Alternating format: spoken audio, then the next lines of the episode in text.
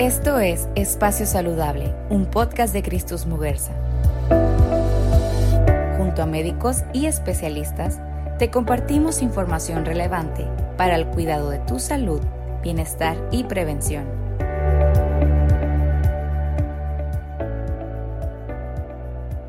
Hola, ¿qué tal? Bienvenidos a un episodio más de Espacio Saludable, un podcast de Cristus Muguerza. Este es un espacio para platicar sobre salud en voz de nuestros expertos. Yo soy Ani Ondarza y en este episodio tendremos el privilegio de contar con la experiencia de la doctora pediatra Araceli Ramos para brindarnos consejos y recomendaciones para cuidar adecuadamente a nuestros pequeños en el hogar, sobre todo en estas vacaciones. Bienvenida doctora, ¿cómo estás? Hola Ani, muchas gracias por la invitación. Y bueno, vamos a iniciar de una vez porque pues tenemos muchísimas preguntas. Claro. Y iniciamos con cuáles pueden ser los accidentes más comunes en los niños y qué medidas se pueden tomar para evitar estos accidentes. Claro que sí. Los accidentes generalmente pues sabemos que en casa es donde ocurren los principales y hay que tener mucho cuidado ahorita en estas vacaciones próximas de Semana Santa. Y lo principal, casi la mayoría, la mitad de los accidentes que ocurren se deben a caídas o a golpes. Esto puede generar, por ejemplo, eh, traumatismos en la cabeza, lo cual es importante en los niños, así como también fracturas. Otros eh, accidentes que pudieran llegar a ocurrir son las intoxicaciones, ya sea por medio de ingestas de medicamentos, ingestas de diferentes eh, pues, materiales que tenemos así para la limpieza, así como las quemaduras. También este, pues, eh, los ahogamientos es otro tipo de accidentes, claro que es pues, algunos de los más graves y pues, más penosos y pues que debemos de evitar. Y bueno, centrándonos en lo que dijiste de productos de limpieza, ¿cuáles son seguros para tener en casa con los niños y cuáles debemos evitar poner así a su alcance? En realidad se recomienda que pues generalmente los eh, productos de limpieza no son seguros para tener cerca a lo alcance de, de los niños. Sin embargo, pues sabemos que tenemos que usar algún tipo de producto de limpieza. Lo que les recomiendo es que a lo mejor en los cuando van al supermercado a comprar pudieran identificar algunos eh, productos que tengan etiquetas que son etiquetas como verdes, etiquetas ecológicas, que están aprobadas por diferentes instituciones como para usos más seguros. Sin embargo, pues también tener en cuenta que hay algunos que van a tener tal cual eh, las señales de advertencia, cuidado, peligroso, todos esos siempre tenerlos fuera del alcance de los niños, en estantes altos donde ellos no tengan acceso o bien puertas cerradas bajo llave. Y también pues algo muy común que sucede es que a veces se colocan estos eh, productos en recipientes que son por ejemplo de refrescos, botellas de agua que se pueden confundir y pueden ahí es donde ocurren la mayoría de los accidentes, ¿verdad? Cuando el niño piensa pues que es eh, un refresco, que es una, botella de agua y entonces es donde pudieran ocurrir quemaduras y pues intoxicaciones. Y bueno, esto es por nuestra parte, de parte de los adultos. Y luego, sea de parte de los niños, eh, ¿cómo podemos nosotros establecerles una rutina eh, para que ellos mismos cuiden su salud? Aquí, pues, es, lo principal es siempre como establecer los papás con los niños qué rutinas se van a seguir en casa es bueno que el niño sepa eh, qué es lo que le espera durante el día. A ellos les gusta tener control también sobre las situaciones, lo que va a pasar. Explicarles, por ejemplo, este, si es lunes a viernes, pues que son días generalmente de escuela. Eh, patrones, por ejemplo, a qué horas es la levantada de la cama, toda la, la, rutina pues de la preparación, la escuela, tareas, comida, actividades y pues también hacer partícipes a los niños hasta cierto punto en estas rutinas, ¿verdad? A lo mejor pues no le va al niño competir decidir a qué horas va a entrar a la escuela, pero por ejemplo si lo pudiéramos, o sea, pudiéramos darle opción de que elija este, entre dos, tres opciones que le demos, que se puede llevar de lonche o que por ejemplo qué ropa se quiere poner cuando a lo mejor no tiene que ir de uniforme, entre otras cosas, pero básicamente pues hacer partícipe al niño. Y bueno, hablando también de los niños, eh, algo muy difícil en esta etapa son los alimentos, lo que quiere comer, lo que no quiere comer, qué le gusta, qué no le gusta. ¿Cuál es la importancia de una alimentación adecuada en esta etapa? Generalmente pues la alimentación adecuada es la base, la base para prevenir enfermedades, la base para tener un buen desarrollo. Desde pues niños es importante porque es donde se está desarrollando o donde más se desarrolla el cerebro, entonces es importante nutrirlo bien eh, también, por ejemplo, es eh, pues existe el crecimiento de músculos, el crecimiento de huesos. Entonces siempre es muy importante este, pues tener una alimentación balanceada. A veces sí hay ciertos alimentos que procuramos que los niños no consuman en ciertas edades. Por ejemplo, en niños menores de un año, pues no, eh, la leche, el leche entera no se recomienda y también, por ejemplo, evitar azúcares en la medida de lo posible, inclusive hasta los dos años es como que lo, lo más recomendable, ¿verdad? Y bueno, esto es en la parte física que pues ya vemos que pues muchos alimentos no son los más saludables y a veces por el tiempo pues es lo más fácil. Eh, ¿Qué recomendarías en esas ocasiones eh, para que sea pues vaya que sea tiempo junto con saludable? De, en cuanto a la preparación, por ejemplo, eh, pues siempre lo que les comentamos también a los, a los papás, que son los que vienen con estas inquietudes de es que nada más le gusta comer ciertas comidas que pues sabemos que no son saludables eh, no le gustan las frutas, las verduras. Sabemos que pues es responsabilidad de los papás lo que se compra y lo que se tiene en casa. O sea, el niño no va a comer otras cosas que el papá no le, no le compre. Entonces, siempre es importante saber que eso es como la, lo, lo, que los papás tienen que es, es su responsabilidad.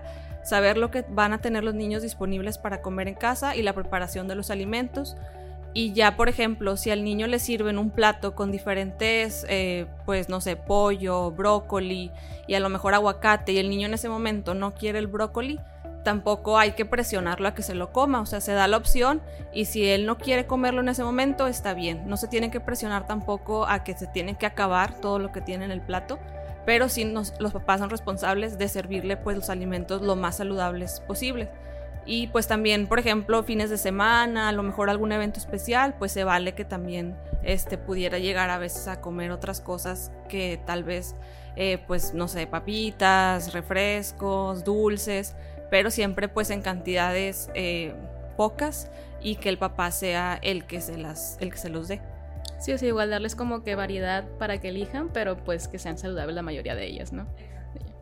Y bueno, ese es el lado físico. Ahora del lado emocional y cognitivo, eh, ¿cómo podemos nosotros fomentar este desarrollo en ellos?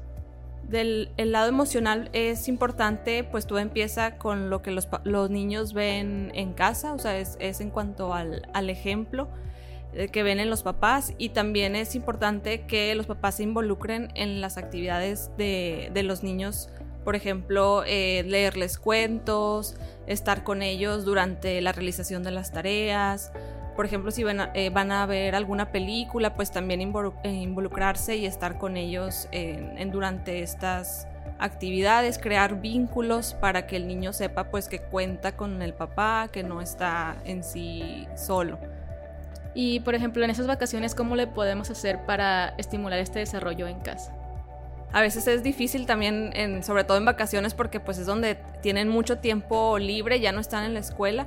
Sin embargo, pues hay actividades, actividades que pueden realizarse ya sea con los papás o si los papás no están eh, en casa o tanto tiempo disponibles, pues con los hermanos, eh, actividades también fuera de casa, eh, buscar, por ejemplo, campamentos infantiles donde este, puedan involucrarse, también sociabilizar con otros, socializar con otros niños y también donde aprendan, por ejemplo, este, actividades como baile, actividades como canto, todo esto pues estimula eh, las conexiones cerebrales y es, y es bueno para el desarrollo de los niños, así como también pues la realización de actividades deportivas. Sí, claro, que sigan cansándose, que sigan haciendo actividades y pues desarrollándose. Exacto, y lo menos que se pueda pues eh, utilizar pantallas o estar pues en el televisor. Ok, muy bien. Y bueno, ya llegamos a lo difícil. Sabemos que esto depende de cada niño y de cada papá también, pero en general, ¿cómo se pueden manejar los berrinches y las rabietas en los niños? Bueno, aquí es, sí es un punto pues muy complicado porque es algo que todos hemos llegado a presenciar eh, y a veces lo que más es como eh, lo que tenemos que saber es que los niños lo hacen no porque ellos quieran en realidad, sino porque en sí pues su desarrollo cerebral todavía no está al 100%.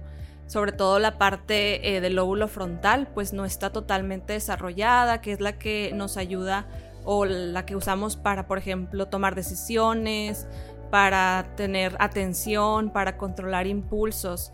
Entonces, este, pues la rabieta o los berrinches es una respuesta hasta cierto punto normal que pueden tener los niños, sobre todo los mayores de dos años, eh, a ciertas frustraciones, que por ejemplo se les niega algo que ellos quieren. Y saber que es esperado, o sea que siempre va a haber algún, alguna probabilidad de que esto suceda. Y cómo actuar cuando así pues ocurra eh, lo principal que se sugiere al, papá es siempre mantener la calma, mantener la calma porque en ese momento el niño no está recibiendo ningún tipo de información. Entonces, este, si le quieres explicar en ese momento por qué no le vas a dar ese dulce que tanto quiere, él no te va a atender, él no le está en sí, este, pues entrando en, la, explicación. Ok, entonces mantener la calma, en la medida de lo posible, pues alejarlo de la situación o sea, por ejemplo, si están en el supermercado y le gustó algún juguete, pues alejarlo del pasillo donde están los juguetes, porque si sigue viendo más juguetes va a querer.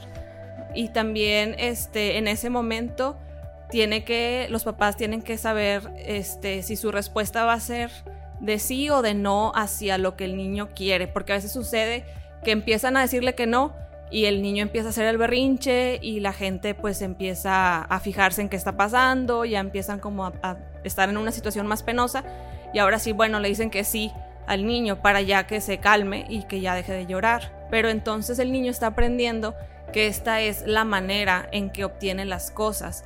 Eh, si hago berrinche, mis papás me van a hacer caso y aunque primero me digan que no, voy a insistir mucho hasta que ya me digan que sí.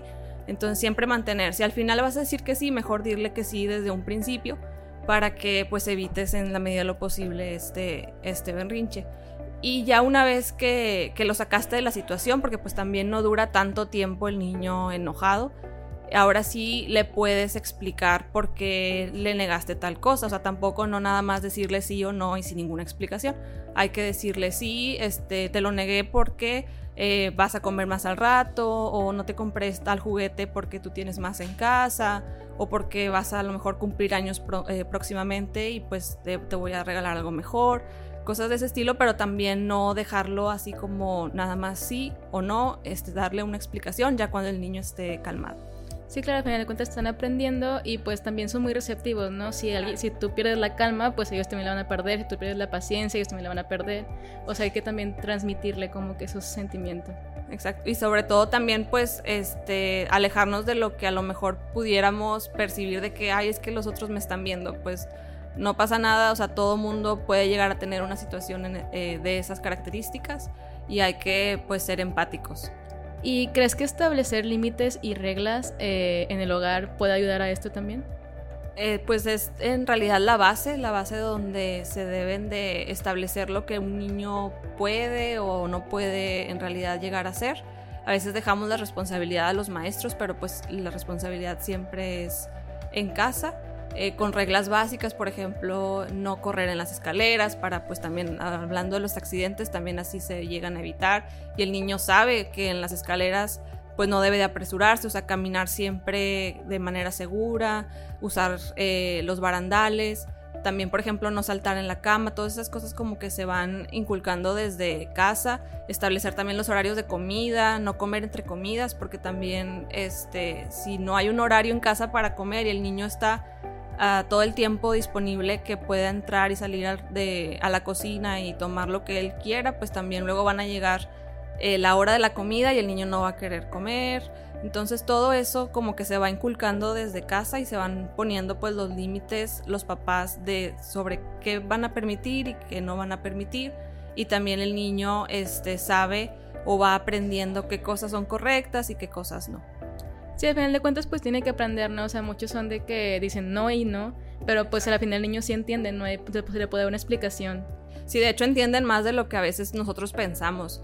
Ellos entienden prácticamente todo, desde las emociones, este lo que decías tú, si ellos te sienten en calma o si te sienten enojado, también eso se transmite, inclusive desde bebés se pueden llegar a transmitir esas emociones y a veces por ejemplo, este, niños, bebés que lloran, ese es un motivo frecuente que ya solucionaron todos los problemas posibles y es porque en realidad la mamá o el papá están en una situación pues así también hasta cierto punto desesperados y eso también pues los bebés lo, pueden llegar a, a percibir.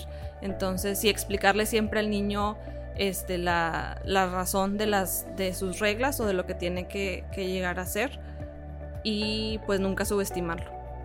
Y bueno, hablando de reglas también, esta pregunta depende mucho de la edad. Pero, ¿qué tipo de juguetes consideran que no son los adecuados para los niños, que deberían estar más grandes, más adultos, etcétera? Sí, generalmente se recomiendan, este, pues lo básico en un juguete siempre es hasta más, entre más sencillo mejor porque eso pues le ayuda al niño a desarrollar su creatividad, su imaginación y también este, estar conscientes de que hay ciertas edades para ciertos juguetes, inclusive en los empaques ahí viene es no apto para menores de 3 años, para menores de 5 años. Y esto pues en ocasiones puede ser porque contiene piezas pequeñas que pueden ser este, causas eh, de accidentes o de atragantamientos y todo esto eh, pues lo tenemos que también darles a los niños juguetes adecuados para sus diferentes edades. Y un tip así como rápido para saber qué eh, juguetes son pequeños son por ejemplo si cabe en una lo que es un rollo de papel un papel higiénico cualquier juguete que quepa dentro de ahí pues sabemos que fácilmente el niño lo puede llegar a ingerir y puede llegar a haber un atragantamiento. Entonces evitar esos juguetes, sobre todo en los menores de 4 o 5 años. Muy bien, ¿y cómo se puede evitar el sedentarismo que promueven como que cierto tipo de juguetes, ya sea las tablets, las pantallas y todo, y promover por el control la actividad física en los niños? Lo que se debe, o sea, lo que se recomienda es, eh, pues para evitar el sedentarismo, eh, ofrecerle al niño que haga actividades físicas, o sea, por ejemplo, en, en casa, pudiera llegar eh, a hacer alguna actividad física o si no, pues buscar también en fuera de casa que se una actividades deportivas, eh, equipos de fútbol, equipos pues de básquetbol o por ejemplo las niñas danza, baile. Todo eso este, pues evita el, sedentarismo. Ahorita pues sí es difícil en realidad decirle a veces hasta, o sea, que caminen porque pues las calles no están condicionadas, las distancias son muy largas pero siempre buscar que los niños en sus actividades del diario tengan como que actividades también físicas o actividades de, recreación y se sugiere más o menos una hora de actividad física al día aproximadamente. Obviamente a veces no se puede todos los días de la semana, pero alrededor de unos 3 a 4 días de la semana. Sí, claro, porque al final de cuentas, o sea, en sí, pues la tablet y las pantallas pues no son totalmente malas, pero como decías anteriormente, establecer como que una rutina para que el niño, o sea, sí pueda estar en la tablet, sí pueda estar en la pantalla, pero también haga actividad física, también haga eh, actividades del hogar, etc. Exacto, como lo que hablábamos de las rutinas, ¿verdad? Que eh, saber que en cierto tiempo él va a estar haciendo algún tipo de ejercicio y en otro tiempo a lo mejor ya que termine las actividades de la casa, la tarea, pues ya pueda también darle tiempo de que pueda tener eh, uso de pantallas, por ejemplo las tablets. Aquí nada más recomendado que los niños menores de dos años no se les dé eh, tablets ni celulares. Y lo que sí se les recomienda, o sea, lo que sí está permitido son las llamadas telefónicas por eh, videollamada, porque a veces es la manera en que se comunican con sus familiares cercanos. Pero menores de dos años, nada de tabletas. Y mayores de, esta edad, generalmente una hora como máximo al día. Y pues también evitarlas eh, antes de dormir porque luego también eso hace que los niños este, pues batallen para, dormir. Entonces una hora, media hora antes de dormir, nada de, tabletas o nada de pantallas. Y aparte de esto de las pantallas, eh, ¿cómo se puede hacer para evitar estos problemas de sueño que suelen tener los niños? Generalmente pues eh, se recomienda que hagan o rutinas, así como en todo, que sepan que pues ya se está terminando el día, a lo mejor ya no hacer actividades eh, que los hagan tener más energía, entonces procurar, por ejemplo, después de cenar o a veces eh, lo que los calma también es el baño, o sea, hacer un baño antes de dormir en los que les funcione así, hay algunos niños que a lo mejor los bañan en otro horario y también pues está, es normal. Eh, por ejemplo, el baño y también este, por, dar opción de cepillado de dientes y estar los papás siempre como que al pendiente de, del niño del cepillado de dientes, de también la colocación de la pijama y que el niño también pudiera llegar hasta pues elegir, ¿verdad?, qué pijama a lo mejor quiere para dormir, o sea, hacerlo partícipe. Y luego también pues se eh, sugiere que a lo mejor eh, si en la medida de lo posible, si hay tiempo, pues leer algún cuento, algo que también este, involucre a los papás con el niño y ya después de esto pues eh, dormir, la hora del sueño. También lo que se sugiere es que pues evitar el uso de la cama para otra cosa que no sea dormir en los niños, porque a veces también este ya sobre todo ya cuando están más grandes hacen las tareas inclusive a veces ahí en la cama, entonces o algunas pues sí o se ponen a ver la tele y todo eso hace como que ya no se tenga la cama como un espacio para dormir y a veces eso los eh, puede llevar a que tengan algunos problemas como de insomnio o que falte o que tarden en conciliar el sueño. Entonces eso también es algo como sugerido. Sí, o sea, prácticamente pues todo está englobado tanto en el vínculo como en la rutina, sobre todo en esta edad, entonces pues sí es muy importante. Exacto, y todo es desde, desde casa. Y bueno, ya también desde casa, eh, creo que todos tienen la preocupación, sobre todo con las nuevas tecnologías, de qué medidas tomar para proteger a sus niños de los peligros en línea, sobre todo cuando ya son un poquito más grandecitos. Cuando ya digo, cuando son más pequeños, como tú mencionas, a lo mejor es un poco más fácil. Eh, existen, pues desde eh, todas las plataformas tienen así como que contenido para, como para bloquear, ¿verdad? Que son para niños, para y también lo que nosotros sugerimos es que no se los, o sea, no dejar al niño solo viendo eh, YouTube, viendo cualquier otra, eh, pues películas, este, para saber exactamente qué es lo que está viendo. Y si bien a veces es difícil porque, pues un video te lleva a otro, a otro y a otro, eh, pues es importante nada más a lo mejor ya niños más grandes que tal vez no vas a estar ahí 100% con ellos viendo todo lo que hacen, pero pues si tú desde pequeños los eh, enseñaste a que supieran elegir bien qué programas eh, les conviene ver y qué programas no, pues eso ya les eh, pudiera ayudar a tener una mejor elección, ¿verdad? Pero en sí, pues buscar en la medida de la posible restringir programas o contenido no adecuado para niños y pues estar al pendiente. Sí, claro, al final de cuentas, como dicen, o sea, no es una niñera el YouTube, no es una niñera la tablet, sino tienes que estar al pendiente. Sí, es muy fácil dejarlo ahí y que el niño se entretenga porque pues el niño le estás dando todo lo que quiere, ¿verdad? Le estás dando eh, música, le estás dando este contenido visual, entonces él pues claro que se, que se queda entretenido, pero todo eso también lo está llegando a aprender. Entonces por eso en la medida de lo posible pues también programas que sean educativos. Sí, claro, y estar ahí con él. Y estar al pendiente. Y bueno, hablando de eso también, ¿cómo podemos fomentar los valores éticos y morales en los niños, este, estando con ellos y con el vínculo que tienen con los papás? Aquí pues eh, vuelvo a decir que el ejemplo es generalmente lo que más eh, los niños aprenden. Si, o sea, no van a aprender otra cosa que ellos no ven. Y todo lo que aprenden, así como el dicho de que son unas esponjitas, pues es, es cierto. O sea, todos son muy receptivos y si ven, por ejemplo, a la mamá que está hablando mal de alguien, que está participando en conversaciones de chismes o criticando a alguien más, pues es muy fácil que el niño eh, tome eso y lo lleve a su escuela y empiece a hablar mal de otros niños. Porque a veces nos preguntamos, ay, ¿por qué existe el bullying o por qué existe eh, a los niños que los tratan mal en la escuela? Pues muchas veces hay que regresarnos o ver qué está pasando en casa, ¿verdad? Porque tal vez esos son hasta cierto punto este, conductas aceptadas en casa o conductas enseñadas en casa. Entonces desde la casa es donde eh, pues se enseñan los valores éticos y hay que pues actuar con el, con el ejemplo, ¿verdad? O sea, no pretendas que el niño actúe de una manera en la que tú no lo haces. Sí, al final de cuentas el núcleo familiar es como que la primera escuela que tiene el niño desde bebé, este, entonces pues yo creo que eh, pues todo depende, empieza de ahí.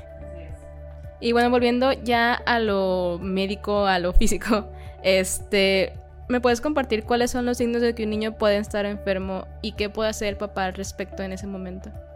Generalmente, pues desde cosas básicas como los signos vitales o la temperatura, el qué tan rápido está latiendo el corazón, qué tan rápido está respirando, todo eso se puede ver desde casa. les recomendamos a los papás que tengan termómetros y que sepan usarlos. a veces no necesariamente tiene que ser como que el termómetro de mercurio, puede ser uno digital, solamente eh, pues que lo sepan, los, lo sepan usar y lo que tengan a la mano y esa es la fiebre pues es una de las principales como signos de que pudiera estar empezando el niño con alguna enfermedad. También este, la frecuencia respiratoria, lo que comentaba que si vemos que a lo mejor el niño ya traía tos y ahorita está empezando con datos de dificultad para respirar, está respirando más rápido, se le marcan las costillitas, pues todos esos son datos que pudieran indicar que a lo mejor este, está empeorando la enfermedad que tenía y que hay que acudir ya sea urgencias o hablar con el, con el médico pediatra. También este, pues los otros signos vitales, por ejemplo, la frecuencia del corazón, a veces también este, decir, ay, es que estaba como que eh, latiendo, o sea, se le veía el pechito que estaba como muy agitado, pues esos también son signos. O también verlo eh, pálido, la palidez, que a lo mejor ya son signos como más sutiles, pero eh, pueden llegar a, ser como datos de que algo está pasando y que hay que, hay que estudiarse. Y pues cosas más así como pues eh, evidentes, por ejemplo el vómito, las náuseas, pues todo eso sabemos que son datos de alguna enfermedad y que hay que acudir con el, con el médico. ¿Y el cambio de comportamiento de un día para otro también puede llegar a ser este, evidencia de algún signo? El cambio del comportamiento sí, es, sobre todo en, en, en situaciones del cerebro, o sea, situaciones neurológicas este, desde alguna infección pudiera llegar a ser, algún aumento también de la, este, de la presión de la intracraniana, de la presión que tenemos todos en, pues en, en la cabeza. Eh, también este, pues pudieran ser a veces de la simple fiebre te puede cambiar el comportamiento en un niño. Entonces, eh, sí, siempre es una, es una pregunta muy buena y que siempre les preguntamos a los papás este, si hay algún cambio en el comportamiento. A veces también, si lo notan más, más como cabizbajo, más apagado, pues también eso quiere decir que algo está pasando, ¿verdad? O sea, que no se siente bien y que es necesario que se ponga atención. Y bueno, también este nos comentabas que pues el niño eh, pues es muy receptivo y cualquier cosa que sienta el papá pues también lo puede llegar a sentir él. Sobre todo los papás primerizos es muy fácil de que cualquier enfermedad o cualquier síntoma se asusten. Entonces, ¿qué nos recomiendas hacer en caso de una emergencia en el hogar cuando un niño? Lo principal es, pues, y a veces lo más difícil, mantener la calma, ¿verdad? Porque si el papá no está en calma, pues nadie puede ayudar al niño en ese momento. Y ya una vez que a lo mejor te asegures que el niño está bien, ahora sí pedir ayuda, ¿ok? Siempre es importante pedir ayuda. Se recomienda pues hablar a una ambulancia en el caso que sea necesario o bien hablar con el pediatra si es posible a lo mejor la comunicación porque a veces pues los pediatras estamos eh, o no tenemos el teléfono cerca o estamos en consulta y pues no a veces no nos es fácil contestar el teléfono pero este siempre pedir ayuda y también pues ya cuando o si no si a lo mejor la situación no está no es tan grave y se puede el papá llevar al, al niño al, al hospital pues también durante el transcurso, o sea, durante el trayecto, hacer contacto con el pediatra de alguna manera para que sepa lo que es la situación que pasó y que van a ir a, tal hospital para que se le dé atención. Y en caso de que se tenga más niños, y ser hermanitos, primos o lo que sea, y sucede un accidente, ahí cómo le podemos enseñar a los niños a actuar en ese momento a los niños también es importante que, eh, así como en el adulto, pues que pida ayuda, ¿verdad? Porque el niño a lo mejor, este, pues no, o sea, sobre todo ayuda de un mayor. Porque también si no deberían de estar solos, o sea, niños solos sin ninguna supervisión de, de un adulto, pues no es sugerido. Pero siempre buscar a alguien que les pueda ayudar. A lo mejor si no están los papás, pues ir con el vecino. Este, si tienen celular, porque ahora la mayoría de los niños ya tienen celular de cierto, o sea, después de cierta edad también este pues pedir ayuda, ¿verdad? Hablarle a la abuelita, hablarle a la tía o a alguien que pueda a lo mejor asistirlos. Este es una pues una buena opción o si están en la escuela también pues hablarle a los maestros. Y también es importante yo creo que enseñarles a cada uno de ellos a decir de que bueno, me siento mal o saber cuándo es de que es una enfermedad, etcétera. Este, para que ellos mismos puedan ir a decirle al adulto de que sabes que me siento así, así, así. Este, siento que pues a lo mejor tengo que ir al hospital o etcétera. Sí, también e, eso es bueno, hablar con los niños de que no se guarden las cosas, ¿verdad? Que si se sienten mal lo tienen que decir y también pues este que no pensemos que están exagerando porque a veces, ay, es que seguro no quiere ir a la escuela y por eso me está diciendo que se siente mal o le duele la cabeza. Pues no, no sabemos, ¿verdad? Nadie sabe cómo se siente la otra persona más que él mismo, entonces eh, pues siempre creerle al niño, creerle, nunca menospreciar lo que te diga y este, eh, pues le, si le puedes dar algo en casa, algo de medicamento que lo pueda ayudar a sentirse mejor, si tú lo consideras como, o sea, que está, eh, que es posible, lo puedes hacer. Y si no, pues llevarlo a, ya sea consulta o llevarlo a, a urgencias. Sí, pues también todo depende del vínculo que tengas con él y saber cuándo pues se siente mal, el cambio de comportamiento, etcétera. Al final de cuentas, eh, yo creo que pues no está nada más que poner atención al niño. Este, al final de cuentas, pues es tu hijo, es tu familia. Este, y pues tú es el que sabe. Y a veces también los niños tienen miedo, tienen miedo de decirle a los papás porque, ay, es que se va a enojar, es que eh, va a pensar que estoy mintiendo y mejor prefiere no decirlo y a veces si nos vemos con situaciones que a lo mejor se pudieron haber evitado este, si se hubiera atendido pues desde antes. Entonces, pues vamos, en conclusión, pues básicamente pues es eh, fortalecer el vínculo entre padres e hijos, este, que se sientan seguros en casa, eh, y pues a fin de cuentas la rutina creo que es muy muy importante. Sí, la rutina, exacto. Y establecer pues espacios seguros. Y bueno, me dio muchísimo gusto platicar con usted, doctora. Este, ¿Algo más que quiera agregar? No, muchas gracias por la invitación. También este, creo que es un tema pues muy muy importante y que nos compete pues eh, a todos. Muchas gracias por pues también por hablar de estos temas. ¿Y cómo podemos contactarla? Sí, eh, pues puede ser a través de redes sociales. estoy en Instagram. Ahorita Facebook no tengo, pero Instagram eh, sí.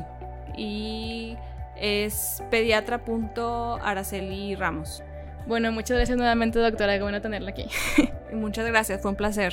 Si te quedaste con más dudas, te invitamos a visitar nuestro blog de salud espaciosaludable.com o seguirnos en nuestras redes sociales. En Facebook nos puedes encontrar como Cristus Mugarza y en Twitter e Instagram como CristusMX. Nos vemos en nuestra próxima edición. Yo soy Ania Andarza y esto fue Espacio Saludable, un podcast de Cristus Mugarza.